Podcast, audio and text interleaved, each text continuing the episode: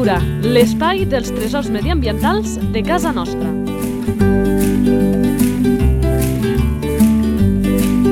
Un espai conduït per Francesc Balanyà.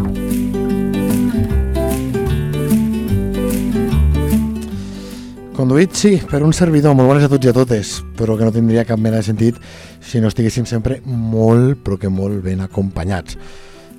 Sempre és així, però hi ha dies que fins i tot ho és una mica més així, eh? I és que ens torna a acompanyar l'Antoni Margalida, l'investigador del CSIC, d'aquest Institut Pirineic d'Ecologia, qui ja ens regalava, perquè la paraula és aquesta, regalava els seus coneixements en un altre podcast del Trencalós, i també dic que és 100% recomanable també és quedar-se molt curt, i avui tornarem a parlar d'un altre gran carronyaire, després ja direm eh, quin és, que també és d'aquests emblemes de les alçades de casa nostra. Abans, però, el saludem. Antoni, molt bones. Hola, molt bones. Gràcies per repetir i ja et diré al final de l'entrevista allò de que no hi dos sin tres, perquè encara ens en quedarà un altre d'aquests grans carronyaires, el més abundant, que és el voltor comú, però això ja, si en tens ganes, serà un altre dia. Ara anem i ja ha donat moltes pistes de quin hauria de ser. La fitxa tècnica. Doncs ho descobrim ara mateix. Nom comú. Aufrany, Nom científic. Neofron pernopterus, Esperança de vida. 30 anys.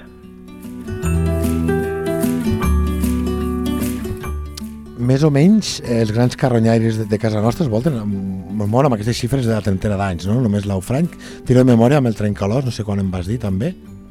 Sí, eh, la mitjana serien bueno, 20-25 anys, però hi ha individus que poden viure fins a 30, 32 anys ja un trencalós, 33 ara fet aquest any, i tenim un naufrany que van marcar fa, fa un parell d'anys que, que n'ha fet 31 i és, és l'aufrany que coneixem més vell de, del món. De fet, van fer una nota descrivint aquest cas que va ser un animal anellat al 92 a Navarra i el van capturar a, a Fígols, a Trem, i té actualment 31 anys. Caram.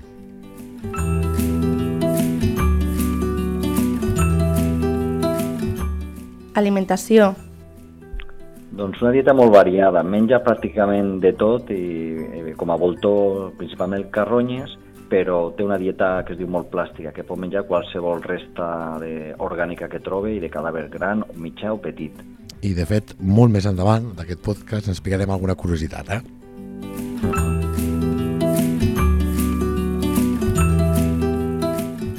Hàbitat.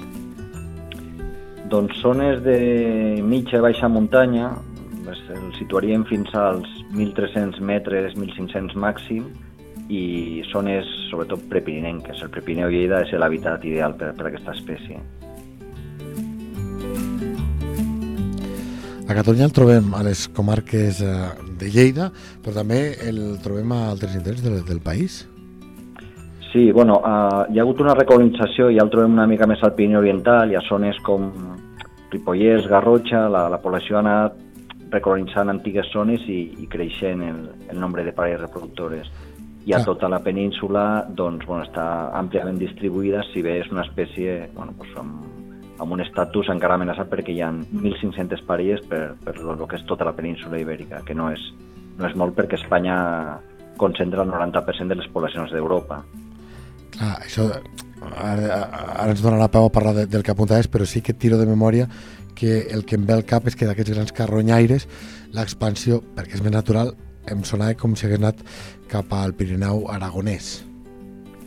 Sí, bueno, Navarra, de fet, i, i el Pirineu Aragonès tenen una, una, una, bueno, una població molt més abundant que Catalunya.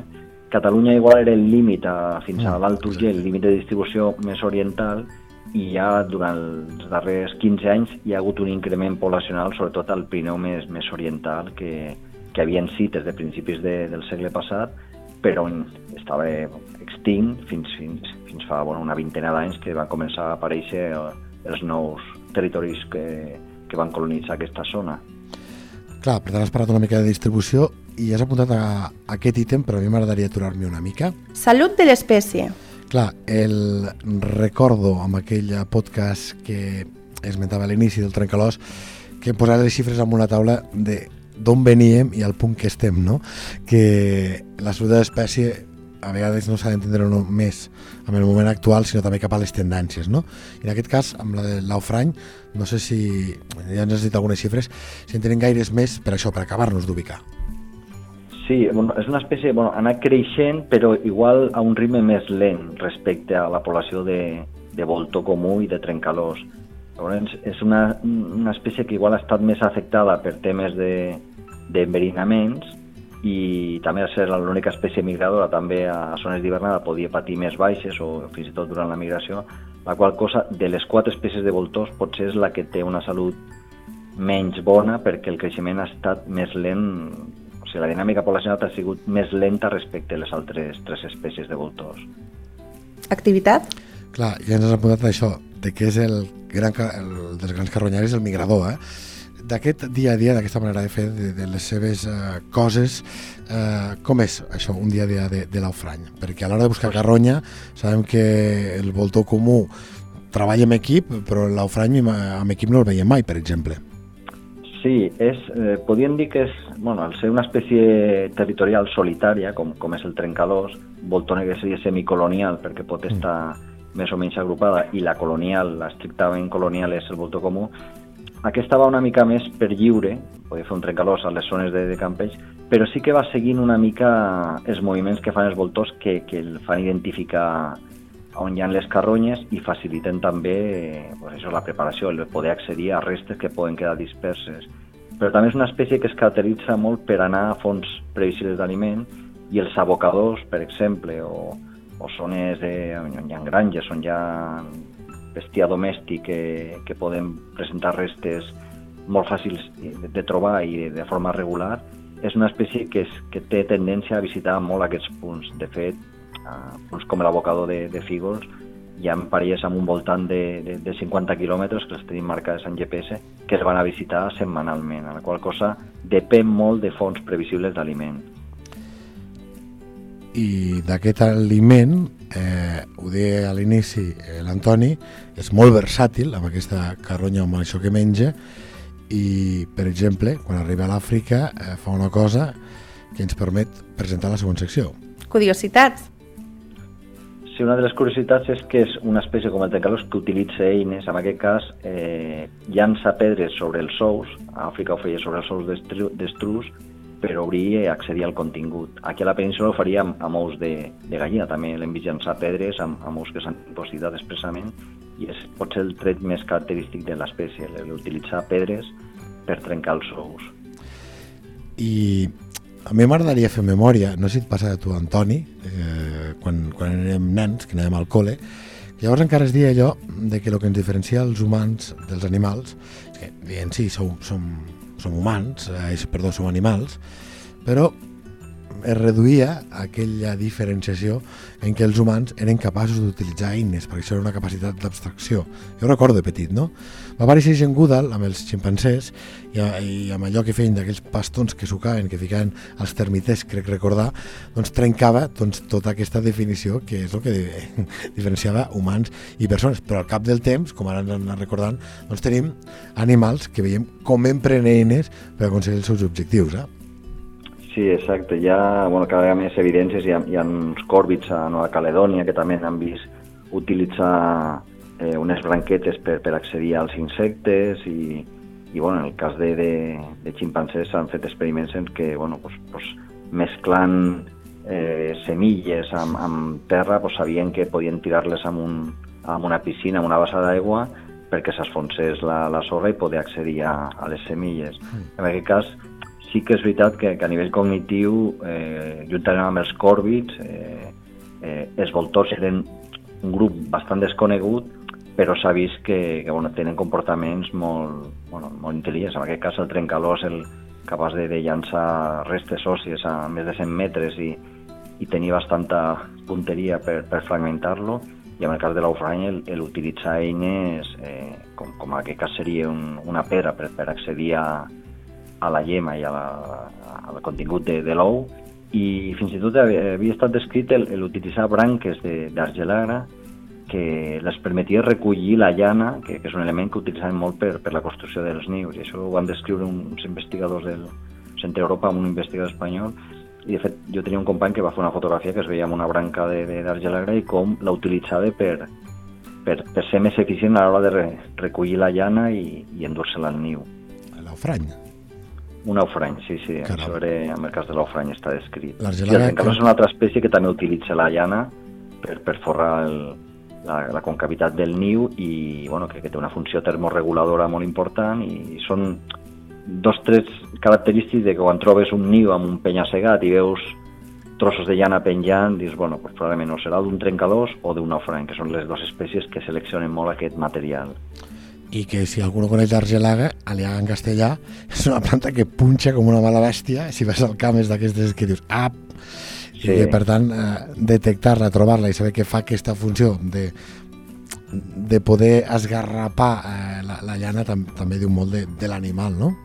Sí, sí, és, ser una cosa bastant curiosa que són comportaments difícils d'observar, doncs com, com el tema del bany de amb aigües ferrogenes del trencalós que ja vam parlar, Sí. que, que fins i tot a, a, amb, el temps la gent dubtava de si era una coloració accidental perquè és molt difícil veure un comportament en estat salvatge i en aquest cas bueno, es va descriure i bueno, amb la mala sort de que l'investigador que va descobrir això, que, que, va, que va enviar aquesta nota al Journal Raptor Recent, va morir poc després de l'accident, no va continuar amb, aquest, amb aquesta recerca i, bueno, va ser a la- Ribagorça que un company casualment va, va fer una fotografia que, bueno, que recolzava aquest comportament, però que, que evidentment és molt difícil de... Bueno, has de passar moltes hores per poder veure coses tan, tan específiques com aquesta.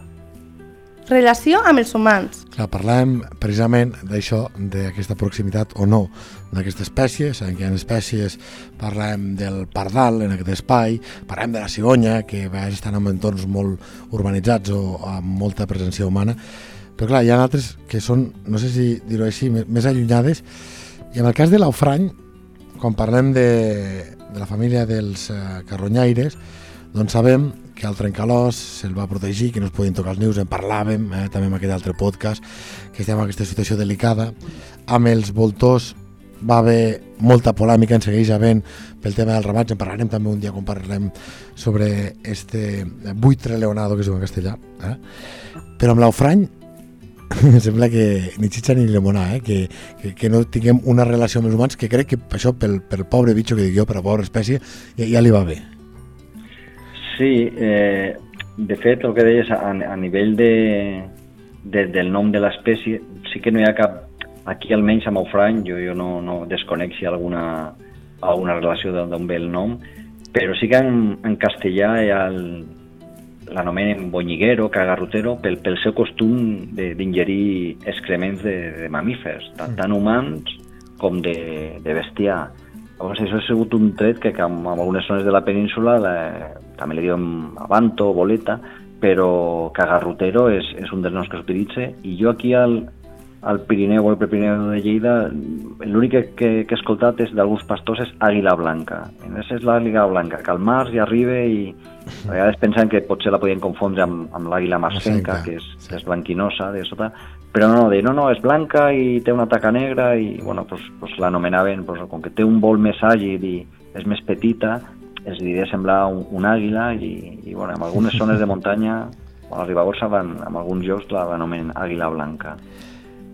Identificació a la natura. Clar, els que els agrada aixecar el cap i veuen un animal que diuen això, és un carronyaire, és un rapinyaire, és, és un voltor, eh, sabem que moltes vegades tenim el contrallum, com, com sabem, ep, el que estem veient és un naufrany. És, bueno, és la- l'espècie més fàcil d'identificar perquè bueno, de, de, de, dels quatre voltors és l'única que podem veure entre març i setembre, que és, que és el període dels sis mesos que està aquí a, a la península per, per reproduir-se. I els adults tenen la tonalitat aquesta blanquinosa molt, mm, molt similar al, al plomatge d'una cigonya, amb, amb una franja negra a les primàries i a les secundàries. Llavors, el contrast és molt evident. També té una cua cuneiforme, així una mica triangular, que és, és semblant a la del trencalós, més curta, i, i com passa amb el, amb el trencalós és una espè- espècie amb maduració retardada del plomatge, que es diu, que és els individus juvenils són foscos, són marrons foscos, quasi negres, i van fent diferents mudes i és a partir del tercer any quan tenen ja una tonalitat més blanquinosa La qual cosa és fins als 4 o 5 anys no tenen la tonalitat adulta, 5 anys completament adulta, i, i, bueno, i és una espècie d'una envergadura d'un metre 70, metre 65 aproximadament, doncs, bueno, doncs, amb aquestes característiques de coloració i de silueta en cua cuneiforme, un juvenil la podies confondre amb un trencalós, que és molt més gran, perquè un trencalós fa més de 2 metres 50, però és, és relativament fàcil d'identificar. Potser hi ha alguna confusió amb alguna cigonya de lluny, que algun he vist una cosa blanca i no sabem si és una cigonya, una cigonya o un aufrany, però és, és fàcilment identificable al camp. Reproducció. Clar, ja hem apuntat algunes cosetes, eh? no sé si hi ha alguna altra qüestió sobre aquest àmbit que inclou des del moment nupcial eh, fins a fer que les cries doncs, siguin ja autònomes que pagui la pena destacar. Sí, bueno, que és una espècie arriba al març, els primers individus poden arribar a finals de febrer, la, la reproducció aquí a Lleida, que la tenim ben documentada, els primeres postes tenen lloc l'1 d'abril, és la més primerenca que tenim, fins a la tercera setmana d'abril, potser finals d'abril hi ha alguna, la incubació són 42 dies i després el, el poll roman al niu fins que l'abandona entre finals de juliol i el mes d'agost. I un cop l'abandona, immediatament molt ràpidament ja inicia la, la migració perquè entre finals d'agost i la primera quincena de setembre ja, ja tornen als quarters d'invernada al Sahel i en la qual cosa estan sis mesos aquí a la península per reproduir-se. Problemàtiques. Clar, sabem que hi ha mm, espècies que això, que per diferents motius, normalment amb els humans ficats pel mig, doncs, eh, fan que tinguin doncs, alguna mena de, això, de problemàtica. En el cas de, de l'Aufrany, ens parlaves de que no, té un, no ha tingut un creixement eh, això, ràpid com ha tingut el trencalós o que ha passat d'una situació menys eh, crítica o menys, eh, menys, més preocupant a menys. En el cas del, de, de l'Aufrany, hi ha això, eh, problemàtiques avui en dia a casa nostra o al país de destí? Sí, eh, com la majoria de rapinyaires en general, eh, les problemàtiques més, més comuns serien eh, eh, l'enverinament, que esta és la primera, pràcticament, és una espècie que, que depèn molt de restes petites que va trobant por ahí i el risc de menjar una presa enverinada és, és elevat. La col·lisió amb cables o electrocució també podria ser algun altre factor de mortalitat. Els trets, sempre hi ha algun desaprensiu que encara pot disparar a, a un individu que passa en vol durant la migració, que no estan acostumats a, a veure'ls.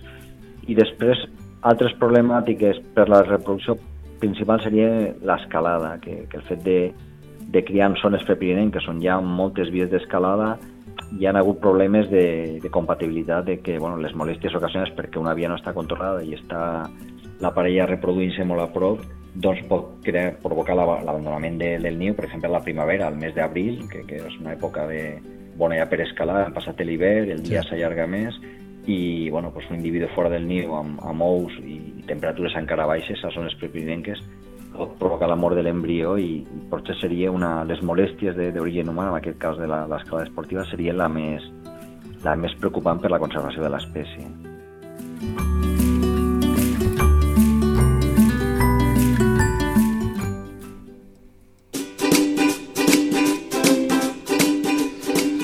Que d'aquest animal en descobrirem més coses sorprenents, eh? Sabies que... Ara ens anem a parlar de la seva peculiar coloració, eh? Sí, l'aufrany, eh, bueno, una, un dels tres característiques és la coloració groguenca o taronja de, de la cara i bueno, hi van ser uns investigadors de l'Estació Biològica d'Onyà que fa uns anys van publicar en Nature una, una nota de que de que bueno, estava relacionat amb, la, amb una senyal d'estatus que la intensitat vindria donada per la presència de, de, de carotens en la dieta, en aquest cas la, la llema de l'ou. Però ells van plantear-se, però si la península ibèrica no trenca ous d'estrus de, ni ous de gallina són també molt, molt habituals per, per, perquè puguen accedir-hi i van fer un experiment bueno, pues, anomenant-se cagarrotero i, o bonyiguero, que l'agrada els excrements, mm. i van analitzar que, el, que els excrements de mamífers està present la luteïna què és el que donaria la coloració tan peculiar de, de la cara. I la resposta amb aquest interès de menjar eh, excrements, que poden tenir una càrrega de paràsits important, és que els individus amb millor condició corporal podien ser capaços d'ingerir excrements sense que afectés a la seva condició física, la qual cosa un individu amb una cara molt taronja, molt groguenca, és una senyal d'un un alt estatus a nivell conespecífic. Per tant, eh, seria una expressió de, de, de jerarquia i dominància que els individus amb més coloració més intensa serien amb una millor condició corporal que, que donaria peu a, temes de selecció sexual de que per, per, per els conespecífics, en aquest cas femelles, serien seleccionats per reproduir-se per, per aquest senyal d'alta qualitat de l'individu.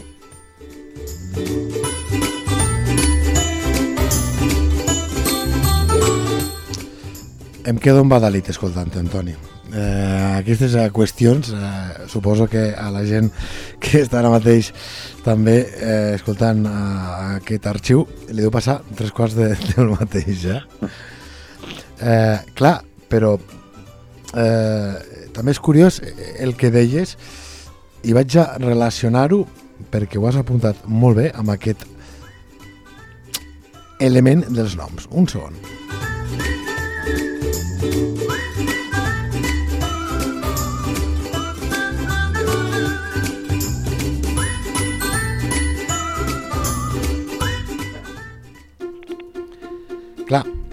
abans ens ha dit alguns noms que va relacionat amb això.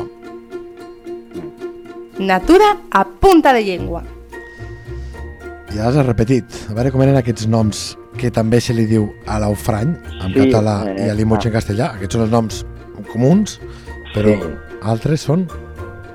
eh, cagarrotero, boñiguero, eh, abanto, boleta, a moltes zones tenen aquests noms que són molt coneguts per, per la població local i que, que no li diuen ni a Limoche, ni, ni, bueno, en aquest cas, o a Catalunya Liga Blanca, més pot ser Caufrany, Mm. que és noves generacions que amb guies ha tingut més accés a la informació, però molts pastors o gent gran de, de, de comarques de muntanya doncs, doncs coneixeríem abans més com una liga blanca que no, no pas com un aufrany, que és, que és un nom no, no tan utilitzat per les velles generacions. Sí, a vegades és una pena, eh, que està molt bé el tema de la globalització, però amb alguns noms dona la sensació que es perd. Fa molt poc tenia el debat, me'n vaig fora dels animals, eh, amb un jove practicant d'aquí de casa nostra, que em deia, tu com li dius? A la sa ovella o el castell?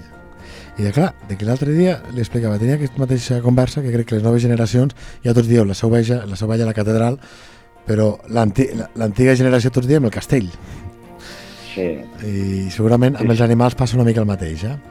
Sí, és un bon exemple i de fet en, en, algunes comarques el, el nom local eh, no té res, res a veure amb, amb, el, amb, amb el nom que s'utilitza a les guies o le, que Sí. sí. poden saber les noves generacions. Llavors, jo recordo una anècdota de, de un botànic que buscaven l'eleboro fétido, que, que és marxívol en, en català, eh, a la Ribagorça, per exemple, diuen ulierca. Llavors, Mm. pues, preguntaven per aquest, pel, pel marxívol, pues, bueno, no, això no n'hi ha aquí, no n'hi ha, i, i fins que van trobar la mata i dir, ah, no, és que això és ulierca, o sigui, que, és, que això és un, un, un tret característic de, bueno, Sí, pues, sí. la mallerenga, que li diguin tintimpera, que a millor li pares a un de la mallerenga, ni groga ni blava, i pues, no, això és la tintimpera, i llavors, pues, bueno, pues, no té res a veure el, el que coneixien els nostres avis, bueno, que això és, és veritat que es, que es va perdent mica en mica, perquè bueno, es va normalitzant tot i les guies noves són les que tenen el, el nom acunyat i, i tot això es va perdent i, bueno, i Sí, sí. que seria important recollir-lo i que no, que no es perdés aquesta, bueno, aquest tret de- diferencial cultural molt important de, dels noms de, de, de cada localitat i que d'un poble a l'altre podien variar amb poca distància. Sí, sí, sí. i que també t'explica moltes històries el nom de, de per què se li diu d'una o altra manera. De fet, una de les persones que participava aquí, la jove eh, Maria Mira, una aficionada a l'ornitologia, va explicar fora de micròfons, ja ha fet a dos animals, eh, que un llibre, no me'n recordo quin era el, el, el nom, que parlava precisament d'aquests noms dels ocells a diferents indrets, que era un gran recull, no? i que d'aquest llibre costava molt trobar-ne, que tothom el volia i que quasi no n'hi ha, no? Mm, Mm -hmm. Vull dir, també té- potser, no? no, no recordo quin era, eh? ho, ho puc mirar, però doble lectura és que interessa a molta gent, perquè si s'acaba una obra costa de trobar, és que interessa eh, amb alguns preservar aquests noms i, i això, i que hi ha una riquesa molt més gran de la que segurament eh, coneixem. I tornant el tema de l'aufrany, aquest, com has dit, Bonyiga, eh, l'altre quin era? Perdona? Mm. Cagarrotero, Cagarrotero. boniguero... Clar, això podria tindre relació, que ets on anava, amb el que es va descobrir del tema del color mm, de, de la cara, És a Sí, dir... sí, sí, eh, eh, i efectivament, sí. Clar, jo, jo entenc que a priori ho pot semblar, però no sé si s'ha trobat a, algun senyor que ho explicava o alguna cosa d'aquestes. No, el que, bueno, jo crec que els investigadors que es van basar i, i l'experiment de fet ho van fer en captivitat és que, de que aquesta, aquest coneixement local de que no, que li agraden molts excrements, de fet, quan els vedells eh, surten per amamentar-se al camp a la primavera i que arriba l'aufrany, tot, totes les, eh, les, les cagades que fan, que són ahí groguenques o blanquinoses molt riques amb, amb proteïna, eh, no solament l'aufrany, hi ha altres espècies, guineus i corbis, que els seleccionen perquè són molt, molt nutritius. Llavors, pues, això la gent del camp ho sabia. Llavors, els investigadors el que van fer és dir, bueno, pues, si aquí no accedeix a, a, a la llema de l'ou per, per adquirir aquesta coloració, anem a analitzar què tenen els excrements perquè també és algo que els atreu molt, no? I llavors és quan van veure la relació en la presència de luteïna per, per, per adquirir aquesta coloració groguenca tan, tan típica. I això bueno, doncs ve relacionat amb una hipòtesi d'un- investigador israelí, que Zahavi, que, que, que deia que perquè un senyal sigui, cos, eh, sigui fidedigne, sigui creïble, ha de ser costós, a la qual cosa el cost seria que menjar excrements, doncs, bueno, la càrrega de parasites és molt elevat i no tots els individus poden accedir.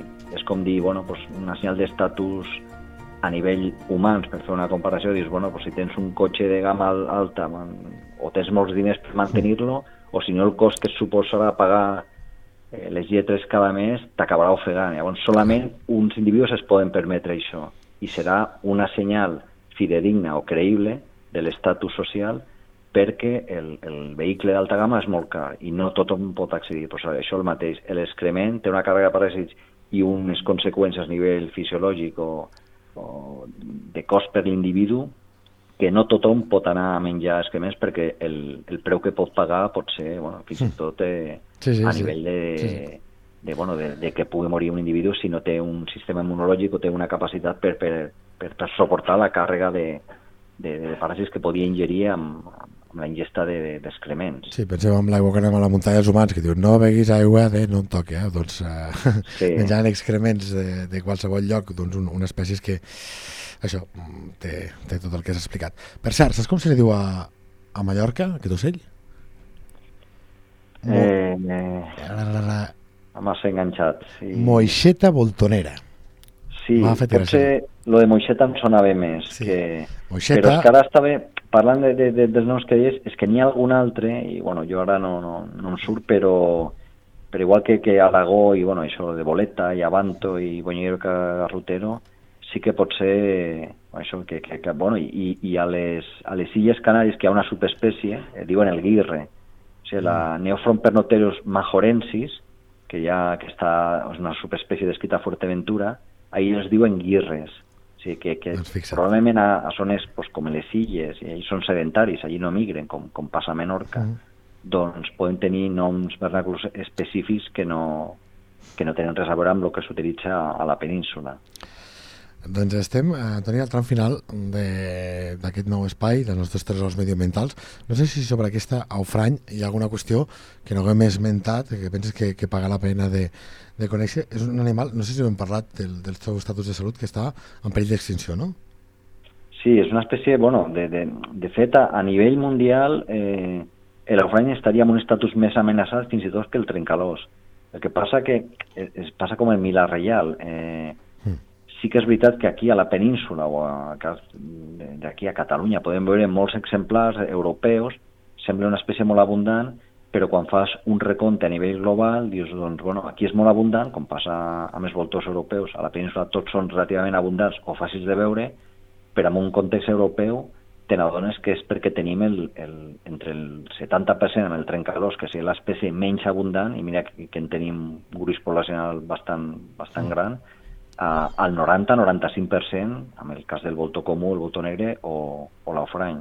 La cosa és, és una espècie aquí molt, molt fàcil de veure i que sembla que no, no està amenaçada, però que en un context global té molta importància perquè hi ha països que estan bueno, amb un estatus poblacional molt més reduït i, i amb enveja sana de, de, del que tenim aquí a, a casa nostra perquè, perquè tenim la sort de, en el cas de Catalunya, comarques com el Pallars Jussà, el Sobirà, bueno, la, la Ribagorça, la Noguera, que en un mateix dia pots veure les quatre espècies de, de voltors, perquè, perquè les tenim criant a, a la mateixa zona. I aquest és un dels punts forts que té el Pirineu Lleidatà, que crec que ja comentàvem a l'altre podcast, que era l'únic lloc d'Europa on trobàvem els seus quatre grans carronyaires nidificant. Des de fa un temps també passa amb el Pirineu Aragonès, però és a dir, que molta gent ve aquí per veure doncs, aquests tresors, aquestes aus majestuoses, i com que nosaltres poc o molt les anem veient, pensem que això no, no és res extraordinari. Doncs sí que ho és, i són també tres coses que paga la pena sentir-se orgullós, eh? Sí, sí, efectivament. Eh, fins fa quatre dies fer una foto dels quatre calles ronyades junts ah, sí? eh, so, solament a, bueno, al Pallars, Sí, sí. Jussà era possible, bueno, arribaves a tenir, però bueno, va ser a Boumor on, on es va fer de les primeres fotos perquè, perquè és que en altres zones de bueno, Andalusia s'ha reintroduït el trencalós, també es podien veure, però eh, el Pirineu, Prepirineu català, jo crec que és el, el lloc on, on amb més facilitat podies, en un mateix dia, veure les quatre espècies de voltors europeus. I el lloc més fàcil on te'ls expliquin de forma nítida, atractiva, clara, amb les curiositats, doncs és aquest espai, gràcies a gent com l'Antoni Margalida, que un cop més, com deia l'inici, regala aquesta saviesa que té amb tants anys d'investigació, d'investigador, recordem-ho, que està al CSIC, amb aquest Institut Pirinec d'Ecologia, que ja parlàvem ante anteriorment eh, del trencalós i que, si en té ganes, doncs el tornarem a enredar perquè ens parli del voltor comú. Antoni, gràcies amb el cor. Moltes gràcies a vosaltres i fins la propera.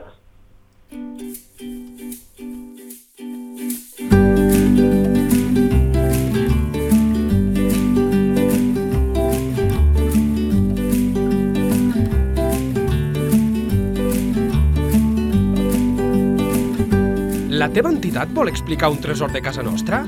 Un animal, una planta o un indret? Si és així, envia un correu a lleida24 arroba lleida24.cat. Lleida Natura, l'espai dels tresors mediambientals de casa nostra. Un espai conduït per Francesc Balanyà.